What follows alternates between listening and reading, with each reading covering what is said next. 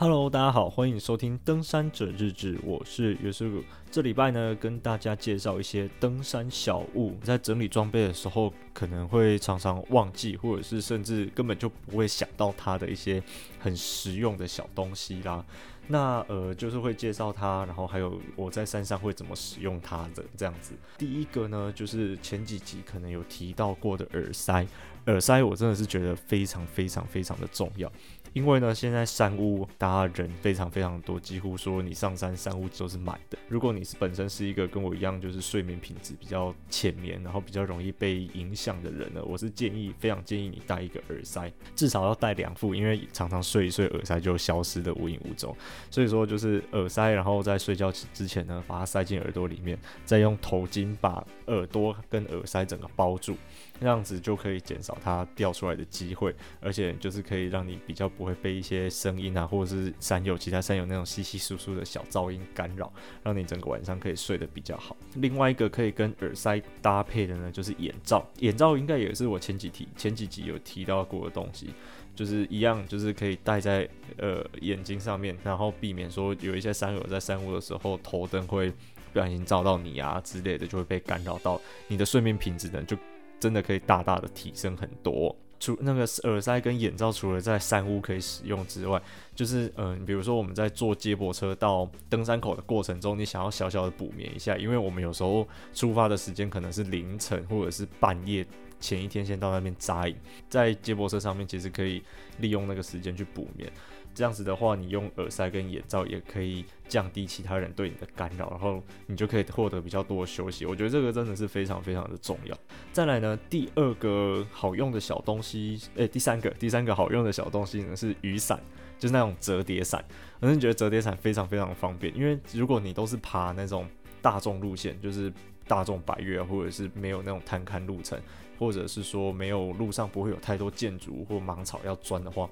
雨伞真的是非常方便，就是天气如果太好，大太阳，然后万里无云那种大晴天，你可以把雨伞打开来遮阳，那样你会真的会舒服蛮多的。整个雨伞下的温度可能至少降个一两度左右。然后呢，再来就是你上厕所的时候，可以女生可能可以稍微遮一下，就是那里有雨伞，啊人躲在后面，就是大概知道说好了不要靠近，那他在上可能在上厕所。然后呢，下雨的时候，雨如果不是太大，或者是不是那种四面八方来的那种雾雨，都可以拿雨伞起来遮。那这样子相对穿雨衣来说，也会比较没有那么闷热。对啊，穿雨衣其实有时候走路还蛮闷热的。如果有办法，就是用雨伞撑，那周围也没有太多需要钻的，然后整个路径上还蛮干净的话，我是蛮蛮推荐雨伞的。对，然后以及到营地的时候，如果营地还有下雨，那你也不必说哦，你出你只是出去上个厕所或者出去拿个东西，还要把湿湿的雨衣穿上了，那个真的是还蛮痛苦的。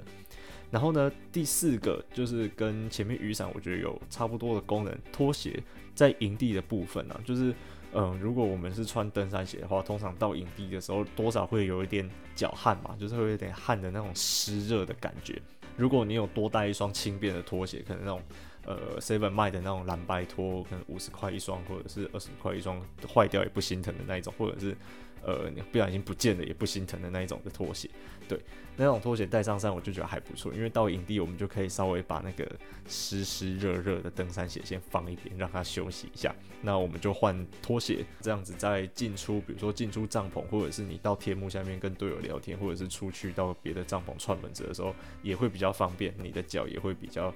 干爽一点点。我觉得拖鞋是一个非常棒的东西。再来就是，如果你是住山屋的话。拖鞋也蛮好用的，因为大部分山屋，嗯，应该都是没有提供拖鞋的。我记得排云好像有提供拖鞋，但是其他的山屋基本上是没有提供拖鞋的。然后像我们在住三六九山庄的时候，通常也都是会带自己的拖鞋上去，这样子上下厨房跟房间的时候也会比较舒服跟方便一点点。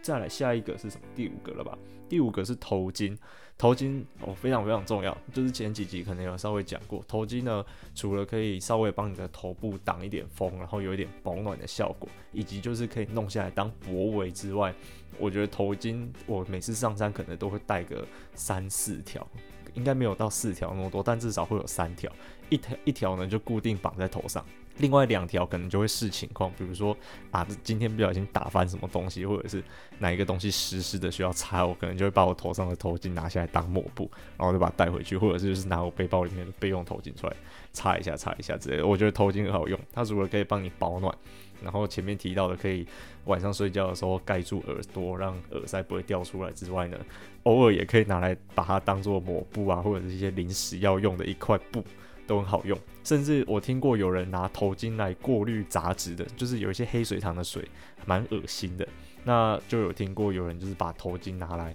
过滤那些比较脏的东西，比较大的颗粒的东西，滤出来的水它比较敢喝。我觉得这个也是蛮不错的用法，所以头巾呢，强烈建议可以多带个几条上山。再来，呃，下一个呢就是护膝。护膝我觉得见仁见智，因为每个人膝盖跟肌就是大腿、小腿肌肉的状况不太一致。那我是习惯上下坡都会绑着护膝。有人说上坡不要绑，下坡再绑。那这个就是看个人的那个观念是怎么样。这个好像没有绝对的对错或者是什么的，对啊。然后我就是上下坡都会绑着护膝，因为呃我的膝盖，应该说我的肌大腿肌肉还没有到很大块。因为还没有到非常练得非常起来，所以说承受力可能没有那么高，所以要帮膝盖保护一下，就是省点力，所以才会用护膝这样。那我觉得其实差蛮多的，就是有绑护膝跟没绑护膝的感觉是真的有差的，就体感上就有差的那种差别。对，护膝我觉得大家也可以稍微带一下。再来下一个是牙线棒，牙线棒呢，嗯，因为我之前有听过一个朋友说，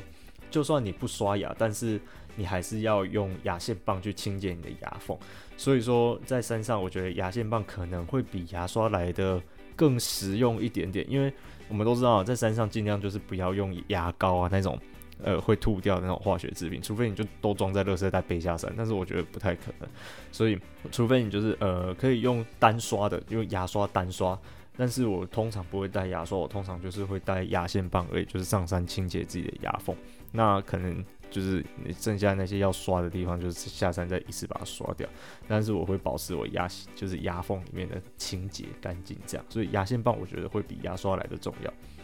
再来下一个呢是护唇膏，我是带凡士林啊。大家知道，呃，像屈臣氏啊或康是美有在卖那种超级超级小罐的凡士林嘛。我觉得那个凡士林真的非常好用。虽然说买那个一小小罐的凡士林跟买一大罐的凡士林价格好像是差不多，但是我就是喜欢用那个小小罐 size 比较方便携带。凡士林呢，我是觉得它比所有的护唇膏啊或者什么面霜啊都来得好用，因为它一个就可以擦很多地方。所以我大家推荐说，如果你只想带一种。那种保湿、避免皮肤干裂的的产品的话，我是推荐凡士林，因为它嘴唇可以擦脸，可以擦手，可以擦脚，可以擦大腿，可以擦小腿，可以擦，对，全身擦都没有关系，不用分什么，我护唇膏只能擦嘴唇，那护手霜只能擦手，什么东西只能擦脸，什么东西只能擦脚，那个没有没有说要一定只能擦那里，所以凡士林很好用，推荐大家可以带。然后呢，下一个是前阵子讲过的湿纸巾。湿纸巾就是，比如说你临时找不到多足够的水可以洗手，或者是你就是吃中午吃个午饭，吃个午餐，然后吃个面包前想要擦手，把手擦干净，土那些把一些土擦掉的话，我蛮推荐用湿纸巾的，就是用湿纸巾稍微擦一擦，擦一擦，那这样就可以保持你手部的干净，以及说就是有一些碗啊、餐具啊。油油的，或者是呃有一些不太容易用卫生纸就擦掉的地方，你也可以用湿纸巾稍微给它抹一下，然后稍微撸一下，就大部分的脏污都可以弄得蛮干净的。我觉得湿纸巾在身上也是非常非常好用。然后以及说，比如说你上大号或什么的，用湿纸巾擦也可以把它弄得比较干净一点点，就是个人卫生好像有一点点比较舒服的样子，也可以有一点提升。所以我也蛮推荐带湿纸巾的。这个前几集好像也有讲过。对不对？就是这几个真的是蛮适合在山上带的一些小物。然后呢，再来还有一个是妙洁保鲜袋，就是呃，它一跟夹链袋有异曲同工之妙了。但是我觉得又有点不太一样的是，妙洁保鲜袋它的做工真的是很扎实，它有两层那种封口的拉链，然后呢，它的袋也比较厚实，所以比较不容易破掉，而且它可以重复使用。对，所以是不会像那个一般的那种五金行啊，或者是大卖，就是那种五金大卖场卖的那种，呃，封口的地方有一条红色线的那种薄薄的夹链袋，那样感觉不太坚固，然后好像有时候还会漏水，就是有时候你吃的那些乐色其实会有汤汤水水的，那你一定要把它带走嘛。那我觉得妙洁保鲜袋是一个非常适合带那些汤汤水水的一种装的呃东西，对。妙洁保鲜袋非常适合带带上山去装垃圾啊，或者是装一些里里扣扣的你需要防水的东西，都可以装在妙洁保鲜袋里面。嗯，比一般的夹链袋还要好用，虽然比较贵，但是我觉得值得，因为它可以重复使用啊，真的还不错。这样子，再来下一个是行李秤。行李秤呢，就是呃那种手提的那种小小型的行李秤，因为我们通常就是会很想要知道我们，我不知道大家会不会很想知道，但是我会。因为我很想知道，说我那一天到底是背了多重的东西在身上，所以呢，我就会想要用行李秤，随身有一个行李秤来称一下我最我今天的行李到底多重，有没有随着每天的天数而递减啊，或者是呃哪一天背了什么重量啊，走了多少，我会稍微有点记录这样，所以我也蛮推荐大家，就是可以去买一个行李秤，一个真的不贵，一个大概一两百块就有，啊也不会很重，可能五六十克吧。五六十克差不多，对，五六十克。那有一个行李秤，大概就可以，或者是也可以当工装了，因为基本上全队只会用到一个嘛，对啊，就当工装，大家用行李秤来称。那这样子真的是还不错，就是可以估算说，或者是记录，当做一个记录，每一个人每天到底背了多少公斤在走路，这样子也可以随时注意一下大家的状况，互相调配每个人的重量，可以算得比较精准一点点，都不是说哦，我大概估多少多少，就是。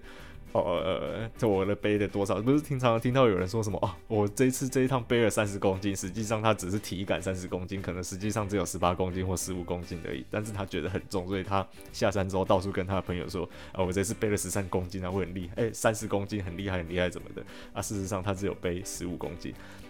下次遇到这种状况，你就可以把你的随身行李秤拿出来，来。给我量量量出来啊！结果只有十五公斤，他就不敢在那边乱讲，因为之我之前还有听过朋友就是说，在海拔三千公尺以上，人讲的话就听听就好，因为 那个氧气比较低，所以大家都会吹嘘自己，比如说我、哦、上次啊爬了哪里，啊，只花了几个小时就走到走了多少公里啊什么什么的，所以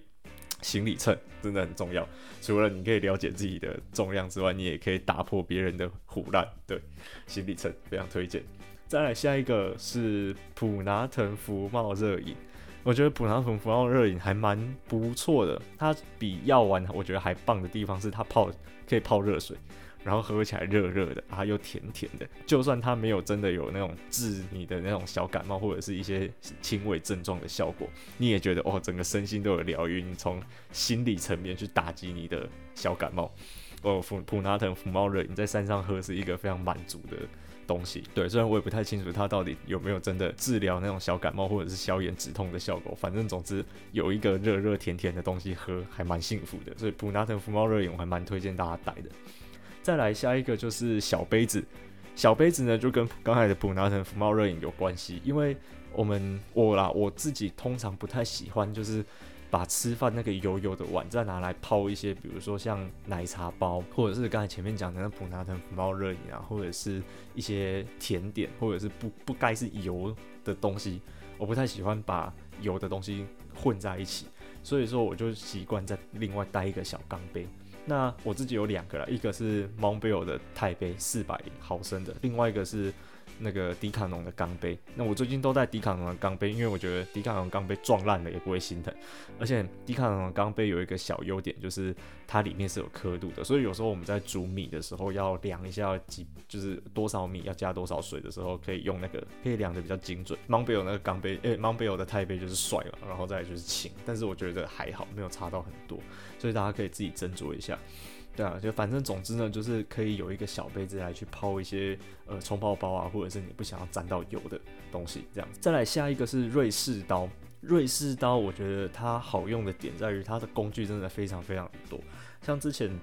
呃我们去走不知道去走哪里的时候，路上有很多那种侧枝，就是树上有长很多小树枝出来，那。几乎都把整个步道盖住了啊！我们其实走的有点痛苦，那时候就拿出那个小瑞士刀的小锯子，然后开始把一些多余的侧枝修掉。然后让路路基看起来是清楚明显一点点的，以及就是我们的背包不会这样卡来卡去。对啊，然后瑞士刀里面还有刀子，就是你晚餐如果你有开一些，比如说像什么咸猪肉啊，或者是鸡胸肉或者牛排这种可能要切的，或者是要有一点处理或者切菜啊什么的，我觉得瑞士刀都还蛮好用的，所以瑞士刀推荐大家带。然后再来下一个是最后一个，也是最后一个，最后一个是红糖。这个跟我觉得跟福茂热饮有异曲同工之妙，就是它泡起来热热的、甜甜的，很好喝。而且红糖它热量好像诶是热量还是糖分，反正就其中一个很高。所以说那个红糖呢，红糖水它可以迅速的补充你的体力，就喝下去你一整天的疲劳就会一种瞬间消失的感觉。所以我还蛮推荐大家带一包红糖，一小包红糖上山，那每天可能可以泡一点，或者到营地的时候大家泡起来喝，对整队的那种。